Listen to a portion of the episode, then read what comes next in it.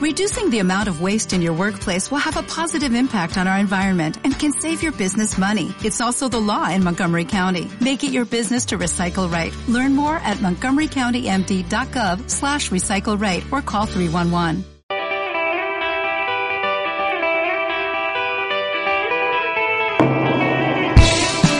Aquí comienza Te lo contamos simple. Actualidad, espectáculos, deportes, humor. En definitiva, lo mismo que los demás, pero con más crueldad. Te lo contamos simple, un programa sin sponsors. Llego a la puerta dejando la respuesta, tengo todo lo que necesito llevar.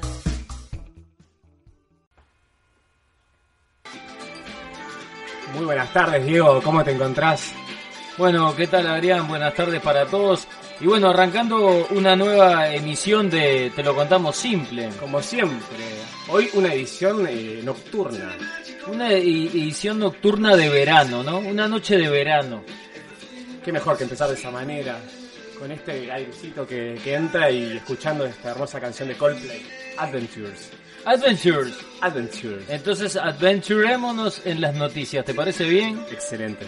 Muy bien, bueno, eh, vamos a hablar del famoso caso de Marcelo Balcedo, ¿no? Este sindicalista argentino que está metido en un gran problema porque en la jornada de hoy en nuestro país eh, se encontraron en eh, casi 4 millones de dólares en cajas de seguridad que este buen eh, eh, señor tenía aquí en Montevideo en eh, eh, bancos de plaza, ¿no? Y bueno, eh, tan solo una hora después, dice la información de la Nación de Argentina, el diario La Nación, una hora después de que la justicia de Uruguay encontrara casi 4 millones de dólares en las cajas de seguridad que el sindicalista Marcelo Balcedo tiene en Montevideo, su madre Miriam Nené Chávez, qué lindo nombre para una señora mamá, decidió cerrar temporariamente el diario Hoy. Ante esta situación se abre un futuro incierto para la continuidad del periódico y de 200 periodistas, fotógrafos, camarógrafos y otros empleados de ese medio. Durante la tarde, Nené Chávez se presentó al diario y fue entonces que comenzaron a distribuirse a distintos empleados notificaciones de posibles despidos. Las cartas sin membrete sin- y sin identificación fueron difundidas a través de las redes sociales. Esto pasa a engalanar lo que ha sido el derrotero de este señor Marcelo Balcedo que hasta hace prácticamente 15 días era un anónimo acá en Uruguay y bueno, eh, empezaron a saltar bastantes manchas para todos lados. Hay que recordar que Marcelo Balcedo precisamente es propietario además del, di- del diario Hoy de La Plata, ciudad donde es oriundo, ¿no? Y es propietario, es legal. Lo- Sí, de forma legal, por lo menos esto. Eh, a, esta, a esta altura es legal. El tema es que ya viene eh, con, con bastantes problemas porque, bueno, hay que recordar que se, se desmanteló un zoológico también que este hombre poseía. Hay que recordar que el caso comenzó eh, el 4 de enero de este presente año 2018, en el cual de un día para el otro nadie conocía a Balcedo y todo el mundo después lo conocía y lo tenían como un buen vecino, lo que no quiere decir que no fuera un corrupto contumaz, ¿no? Eh, bueno, Yo- acá estamos viendo una foto justamente de lo Sí. que era la casa de Balcedo en el, en el balneario de Piriápolis, en, el, en el país de Uruguay, ¿verdad? Este, una hermosa casa y un hermoso terreno, pero que detrás tenía muchas interrogantes, como animales sí, ilegales. ex- exóticos, pero, Exóticos. pero además de eso, además de eso, hay que recordar que nos ubicamos en eh, Playa Verde, que tenía eh, también propiedades, y bueno, y tenía una chacra que se llamaba, el, se llamaba el Gran Chaparral. Y bueno, hay que ver qué pasa con todos esos bienes, además de autos de alta gama, hay que recordar que solamente dos autos tenían matrícula uruguaya, pero habían 14 autos, ¿no? Ferrari, Mercedes McLaren, todo tipo de marcas eh, de alta gama y de alto costo, que también fueron incautados con matrícula argentina. De todas maneras, como bien lo decías vos, Adrián, el tema de eh, el zoológico exótico que tenía este señor a, lo Pablo Escobar, la Dinama, eh, la División Nacional de Medio Ambiente, fue a buscar ocho llamas y alpacas a la chacra. Eh, las autoridades no saben todavía cómo llegaron estos ejemplares a Uruguay. Qué casualidad, nadie sabe nada. porque son animales exóticos que no se consiguen con facilidad en el mercado local. Una de las hipótesis que se hayan eh, criado en el país porque hay personas que se dedican a traer al menos dos ejemplares del extranjero y luego los hacen reproducirse. Esto en cuanto a eh, los animales. Además, también se incautaron aves exóticas como guacamayos y loros, que ya habían sido retiradas el pasado miércoles cuando las autoridades ingresaron por primera vez a la estancia, ¿no? A mí lo que me preocupa en realidad es el loro. Porque donde, donde un loro eso empieza a hablar, Vos le decís por ese lado. Ahora, ¿qué tipo de, de animales había ahí? ¿Vos sabés? bueno, precisamente eh, llamas, alpacas, guacamayos y un loro, dijeron, un loro, que lo que dijeron era que era un loro hablador. Con lo cual, este loro, evidentemente... Bueno, ¿cuántas condenas más podrá tener Balcedo si empieza a hablar el loro? Claro, ese es el tema. que, o sea, que Balseo orará y dirá, maten ya a ese loro, seguramente, porque no, no, no queda mucho más. Bueno, dice, la cantidad de animales que se encontraron ese día hizo que definieran el lugar como un zoológico ilegal, según explicó eh, las autoridades de la Dinara, ¿verdad? Eh, de la Dinama, perdón, eh, explicaron que se contactaron con centros de otros países de la región para ver cómo proceder con los pájaros. Y se agregó que las aves fueron puestas en cautiverio desde pichonas, yo te crié de pichón, por lo que no podrán volver a vivir en su hábitat natural. Todo esto en el extenso caso de este señor, por decirlo de una manera, llamado Marcelo Balcedo, ahora un eh, conocido, podríamos decir, corrupto a nivel internacional, pero que hasta hace unos días era un buen, Buen vecino, vecino. de la ciudad de Piriápolis en el departamento de Maldonado. Bueno, muchas cosas por resolver entonces. Autos, animales, Autos, animales, eh, entre ellos, como decíamos, propiedades. guacamayos, alpacas y sobre todo ese loro que no vaya a hablar. Tiene para entretenerse la justicia uruguaya.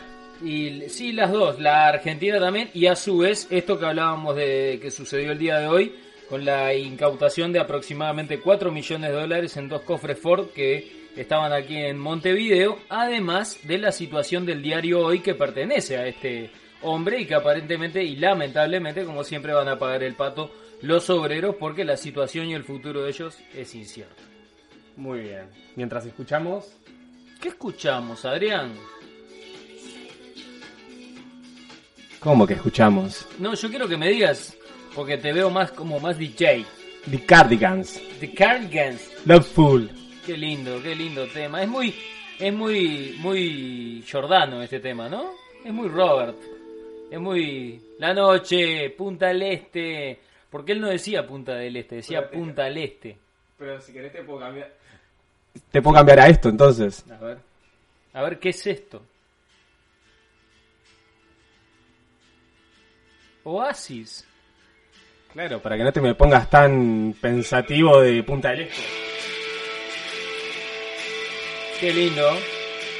Ahí está, para los que no dicen que la para los que dicen que la música no suena, ahí tienen.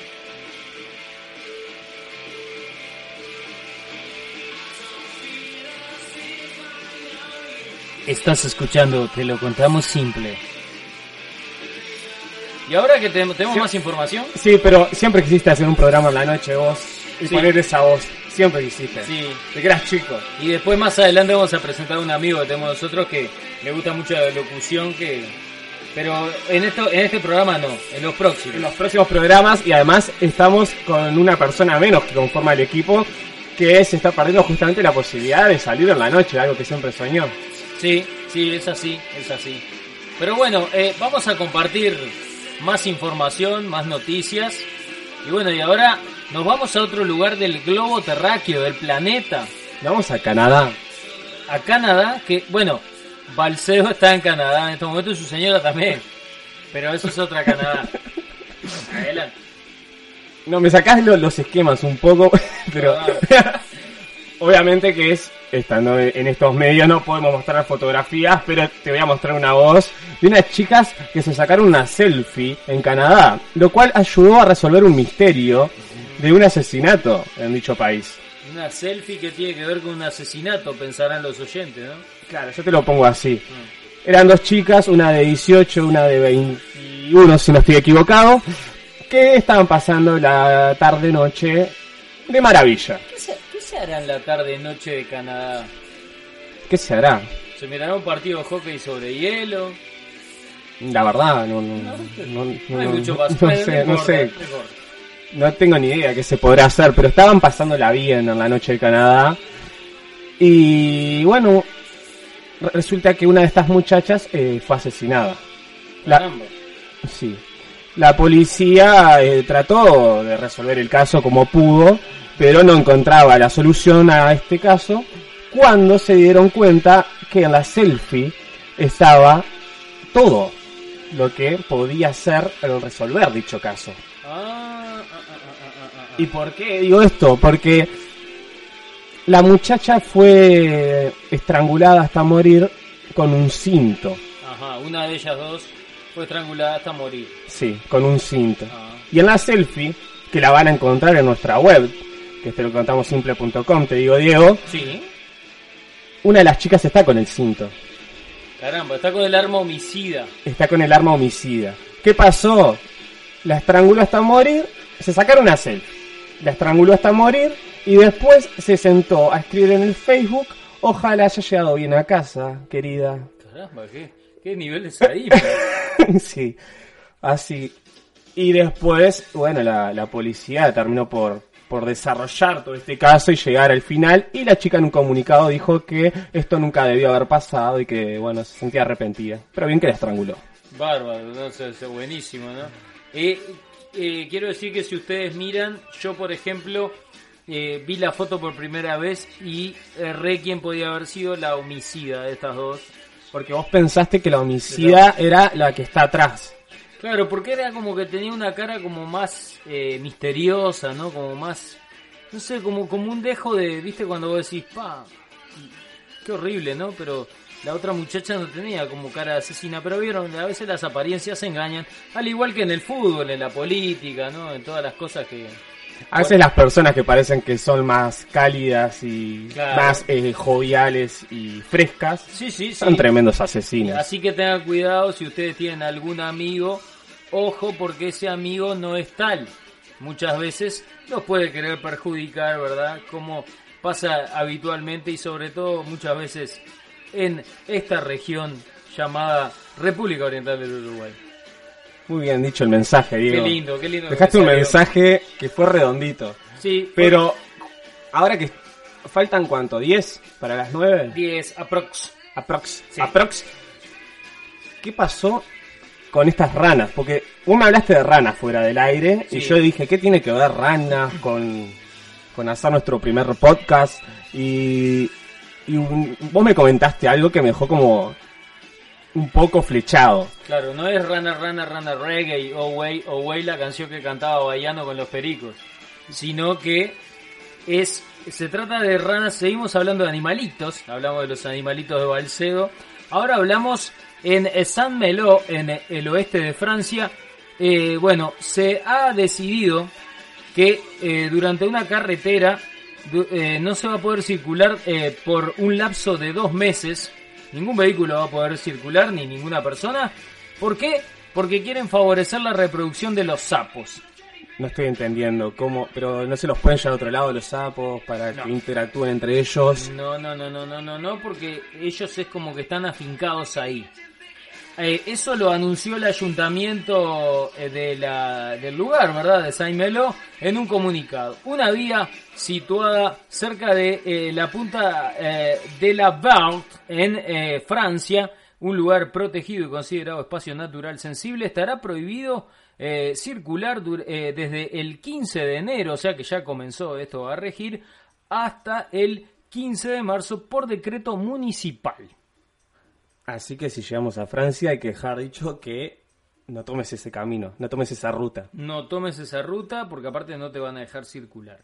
El año pasado se constató una importante mortalidad de los anfibios durante la migración debido al tráfico de carretera en esta ciudad portuaria de la costa eh, norte de Francia. Los sapos y los tritones palmeados, como se los conoce, forman parte de la lista roja mundial de especies en extinción de este tipo, ¿no?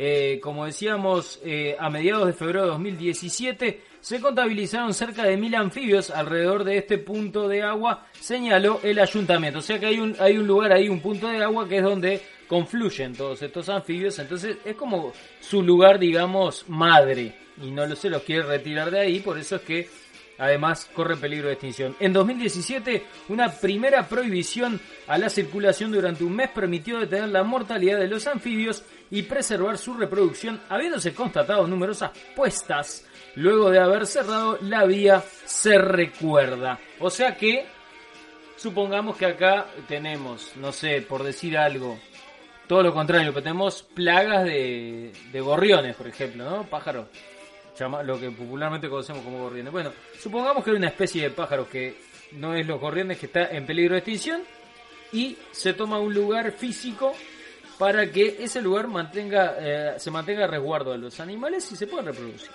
Todo esto me parece excelente lo que estás diciendo. Ahora lo que me llama mucho la atención de todo esto es que justo se tomó ese lugar de apareamiento, una autopista. Y bueno, pero viste cómo es, hay una frase que dice que, que, que, que la, que la hormiga dice que le gusta salir en verano porque dice que lo que más le calienta es el hormigón. Y esto es igual. Tal vez sea eso. Los sapos y sus ranas quieren salir en verano porque les calienta el hormigón. Vos estás diciendo que lo- el asfalto de la autopista calienta las... Y como que el sistema Eh, eh. hormonal de estos animalitos entra en ebullición. El libido se explota. Para mí sí. Para mí la libido se explota. Solo en estos animales. Eh, no sabría decirte porque, o sea, supongo que sí, salvo que los que estén cuidando la carretera eh, para que los demás no pasen también entren en ebullición y bueno, se pongan cariñosos ellos con las ranas y los sapos y los sapos con ellos. Bueno, eso, eso es harina de otro costal. Ya estaríamos hablando otra cosa. O entre ellos, sí. No, te voy a pedir que no me hables de harina, pero no importa. Este, Muy bien. no se sponsorean igual, así que Sí, nadie nos... Sí, sí, sí. Por, por suerte. por suerte no. Gracias a Dios. Pero...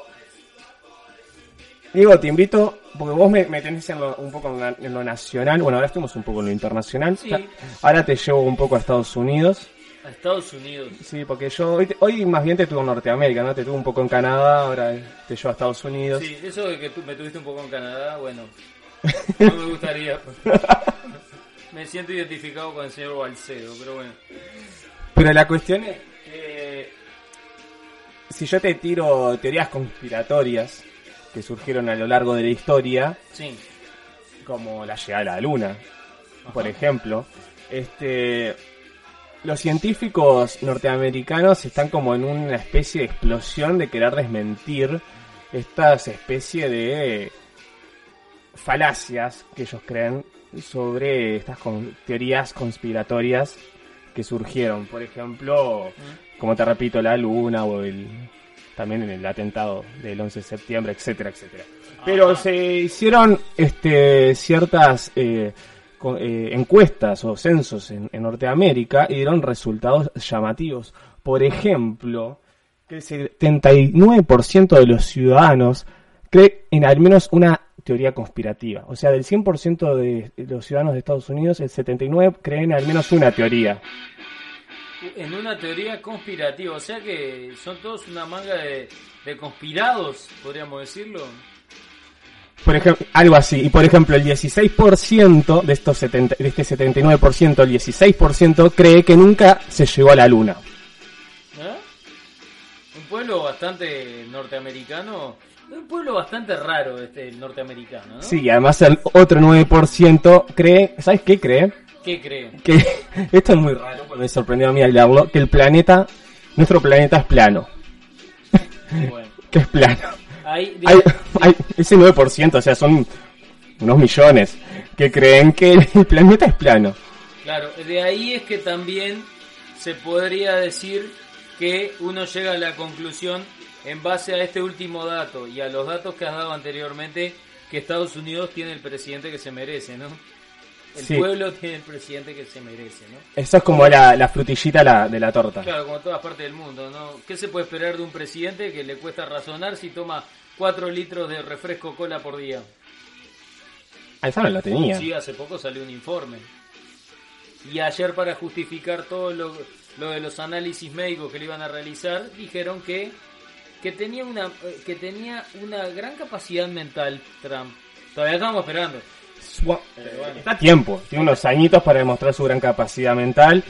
Este, dijo, bueno, la va a tener que mostrar, ¿no? Porque si en el 2020 se presenta Oprah como, como candidata, a- ya es farándula Estados Unidos. Claro, igual, igual- igual de todas formas, igual de todas formas, eh, un tipo como Trump, eh, yo no le no le diría esas palabras de- diciéndole Donald, usted la va a tener que mostrar, porque no sabemos lo que puede hacer. Puede hacer cualquier cosa, puede agarrar para cualquier lado. Sí, mejor que nos muestre. Es mejor que no muestre. Ya, ya sabiendo que amenazó teniendo el, el botoncito más grande. Ah, sí, sí, sí, sí, con el presidente norcoreano. Que bueno, también es otro, es otro ser bastante raro, por no decir despreciable, ¿no? Al igual que Trump.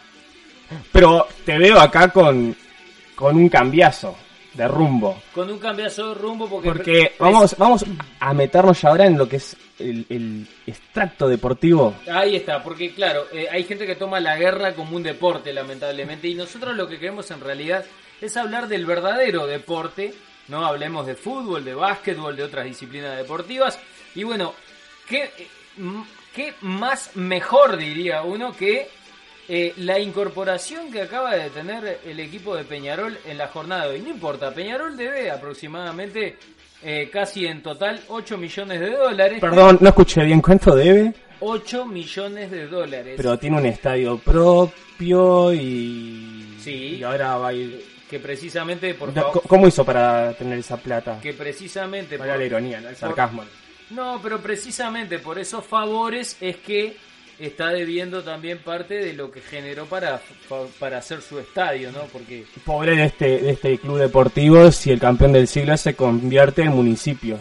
claro, recordemos que, recordemos que eh, Peñarol recibió una jugosa donación, podríamos decir, entre comillas, eh, a futuro ser cobrada de alguna manera como se pueda por parte de la empresa Tenfield.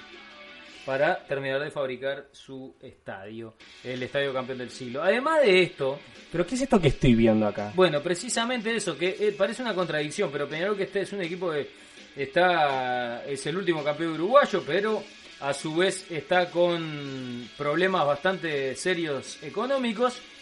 Sin embargo, sigue incorporando jugadores, ¿no?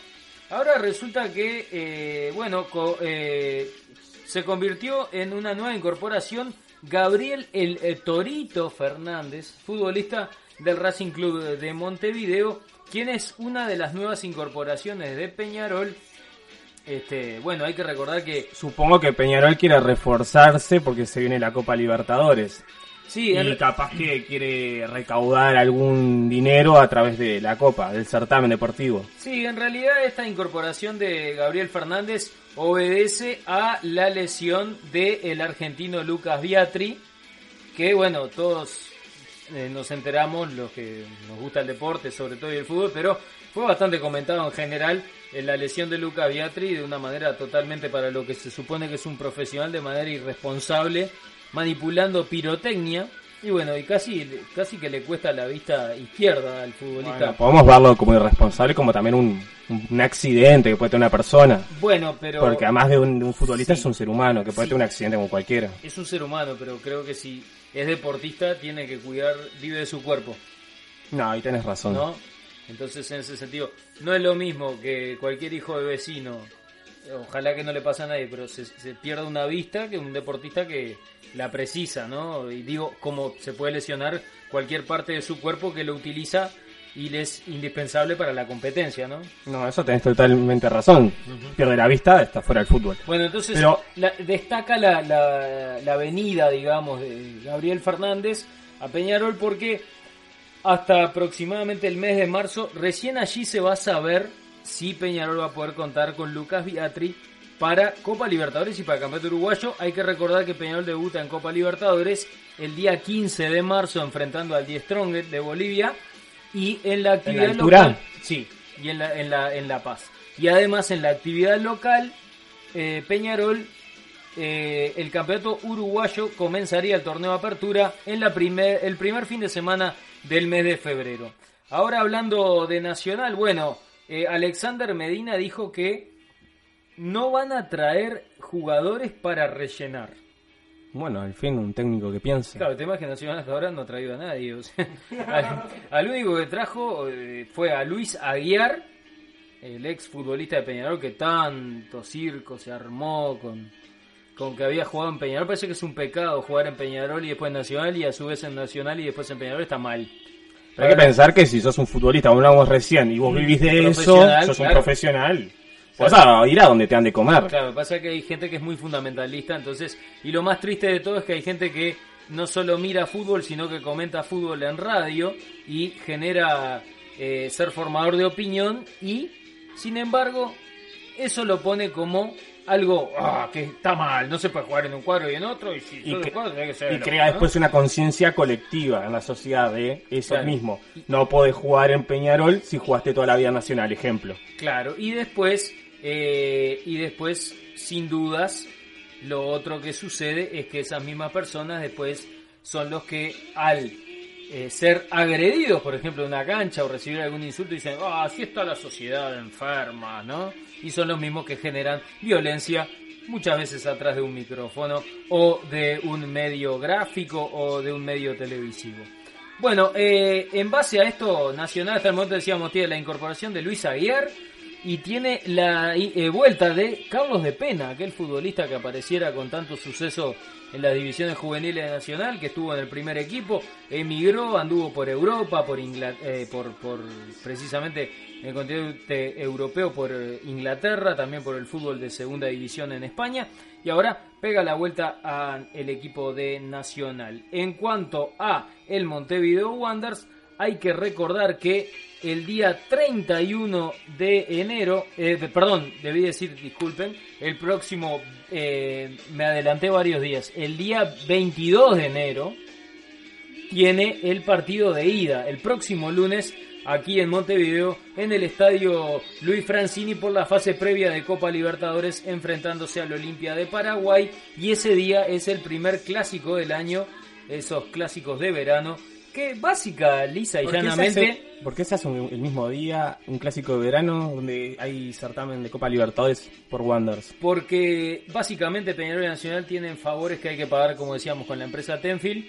Y coincidió que la empresa Tenfield puso ese partido. Y a su vez hay una guerra entre el que me quiera desmentir que me desmienta. Igual puede escribirnos si quiere a la página de Te lo contamos simple, no desmiente. Pero básicamente hay una guerra entre Tenfield y Fox. ¿Cómo sería eso? Y Fox quiso ah, en un momento ingresar el mercado uruguayo. De, de toda- de- de alguna forma lo hizo. A través de los certámenes internacionales. Sí, y con productos televisivos y radiales que se emiten desde Uruguay, ¿no? Con periodistas uruguayos. Entonces hay como un frente cruzado entre de un lado Tenfield y del otro Fox. Entonces por esa lucha de poder también por quedarse en algún momento con el fútbol local entre ambos entre ambas empresas. Eh, Tenfield le encaja un clásico básica, lisa y llanamente, a Fox eh, el mismo día que juega Wander por Copa Sudamericana, eh, por Copa Libertadores, debí decir, la fase previa.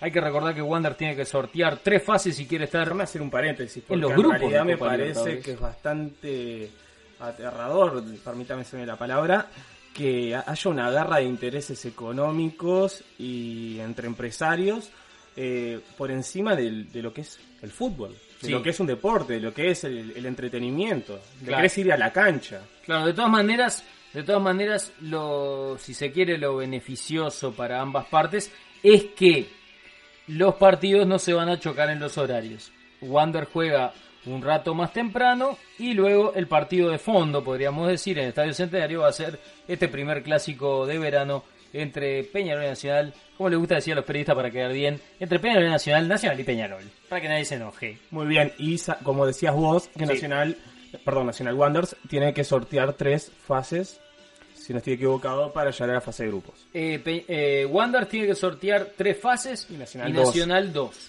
Para allí poder ingresar a fase de, de grupos, digamos, regulares de Copa Libertadores, en las cuales ya están Peñarol por ser campeón uruguayo y Defensor por eh, haber quedado igual que Peñarol en la tabla anual, pero eh, por saldo de goles, los carboneros y por haber ganado, se quedaron con la tabla anual y Defensor quedó en el cupo número 2 para el fútbol uruguayo e ingresan directamente a los grupos de Copa. Un defensor que no le tocó un mal grupo, pienso yo dentro de mi análisis, porque se la puede jugar la pelea de, de entrar a la segunda fase contra Cerro Porteño. Claro, sí, es un equipo, el de Defensor Sporting, que si bien ha sufrido una sangría bastante importante, tuvo la, la podríamos decir, la firmeza, ¿no? De haber eh, logrado eh, eh, tolerar hasta lo último con lo que tenía y sin embargo hizo más que un digno campeonato uruguayo. Para mí debería haber sido el campeón uruguayo 2017. Si salía campeón defensor nadie decía nada. Porque a pesar de todas las bajas y las dificultades que tuvo, y fue el único equipo que fue a todas las canchas en el fútbol uruguayo, cosa que lamentablemente los equipos eh, denominados grandes no lo hacen y el sistema los apaña también, ¿no? Estoy totalmente de acuerdo con lo que decís. Totalmente de acuerdo. El día que Nacional o Peñarol vayan a todas las canchas, no sé cuántos campeonatos uruguayos van a lograr en una década. Bueno, ahora sí, eso es muy cierto. Bueno, ahora hablamos un poquito de básquetbol porque eh, es sorprendente lo de Urunday Universitario, si se quiere. Hablando precisamente, poniendo como ejemplo a Urunday porque va primero en la Liga Uruguaya de Básquetbol en cuanto hablamos del torneo clausura, ¿no? El equipo del Prado que viene liderando con su líder eh, basquetbolístico como es Emilio Taguada, ¿no? Eh, eh, basquetbolista de fuste sin duda, un basquetbolista muy experiente y que es como el buque insignia de este Urunday Universitario que está liderando la liga uruguaya. Yo no es que te quiero tirar abajo Sí. todo esto que dijiste de Taguada, pero a mí no me gusta Taguada. Bueno, gracias. Es una bien. opinión que tengo yo, obviamente, como la puede tener cualquier persona, pero yo cada vez que veo a Taguada entrar a la cancha y pienso que no va a meter puntos de campo, que no va a meter nada en el perímetro y, y se termina concretando. Taguada me parece que se lo infla. A mí me parece. A mí me parece, Claro, a mí me parece que vos lo que pasa, lo que no te gusta es el look de Taguada, que es pelado y usa vincha. Sí, ese look como que se quiere hacer el, el- el jugador clase NBA. A, NBA, no me gusta. Porque está jugando en Sí, Uruguay. Sí, claro, es como que no pega, ¿no? No. Bueno, eh, hablando de Liga Uruguaya de Básquetbol, en la noche de ayer tuvimos un solo partido, la victoria de Goes, un Goes que viene imparable, Goes viene levantando su juego, su rendimiento y le ha hecho bien el cambio de técnico. De los últimos 10 partidos que Goes jugó por Liga Uruguaya de Básquetbol, eh, ganó 7 y solamente perdió 3. Ayer le ganó nada más ni nada menos que al bicampeón de la liga, al último campeón en dos oportunidades, Hebraica Maccabi. Goe lo derrotó 92 a 90. En la noche de hoy, en estos momentos se están jugando eh, la Reborges que recibe a Trubil en eh, cancha de la Reborges, allí en la zona de la Unión. Y eh, la Reborges está perdiendo 28 a 37 de Trubil. Esto en cuanto a Liga Uruguaya de Básquet. Para el día de mañana tenemos tres juegos. Malvin recibe a Welcome, 20 horas y 30 minutos. También 20 horas y 30 minutos. Biguá es local ante Defensor Sporting. Y el líder, Urunday Universitario de este torneo clausura. Hay que recordar que el líder, el campeón del torneo apertura fue el elenco de Welcome. Como decíamos, Urunday Universitario recibe a el eh, Club Nacional de Fútbol. Este partido va 21 horas y 15 minutos. Los otros dos mencionados eh, anteriormente van 20 horas y 30 minutos. Esto es lo más destacado en cuanto al básquetbol. Bueno, Diego, ¿te parece si vamos cerrando en esta ya noche pasadita a las 9? Sí, señor, a mí me parece correctísimo. Espero, esto nunca se dijo en, en podemos decir en radio o en Sí. internet. Espero que les haya gustado nuestro trabajo. Muy bien, y transmitiendo por primera vez desde nuestro, nuestro pequeño eh, es- espacio radial desde el Prado. Ahí está, me gusta, me gusta. Me gusta porque aparte la gente se engancha y le gusta el Prado, ¿entendés? Es una zona hermosa de Montevideo. Una de las más lindas de Montevideo y tenemos el placer de transmitir desde el Prado, así que les deseamos una hermosa noche de verano Sí, señor. mientras terminamos de escuchar REM. Ahí está, qué lindo. Losing My Religion, estábamos escuchando del grupo E R.E.M.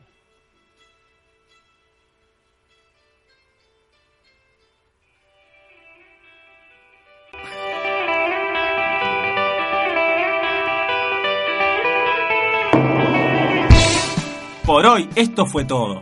En realidad no teníamos más nada que decir. Pero volvemos con más Te lo contamos simple. Un programa radioactivo. Estamos al aire, estamos activos, estamos en vivo. de navegar. Llego a la puerta dejando la respuesta. Tengo todo lo que necesito llevar. ¿No te encantaría tener 100 dólares extra en tu bolsillo? Haz que un experto bilingüe de TurboTax declare tus impuestos para el 31 de marzo y obtén 100 dólares de vuelta al instante. Porque no importa cuáles hayan sido tus logros del año pasado, TurboTax hace que cuenten. Obtén 100 dólares de vuelta y tus impuestos con 100% de precisión. Solo con Intuit TurboTax. Debes declarar para el 31 de marzo. Crédito solo aplicable al costo de la presentación federal con TurboTax Full Service. Oferta sujeta a cambios o cancelación en cualquier momento.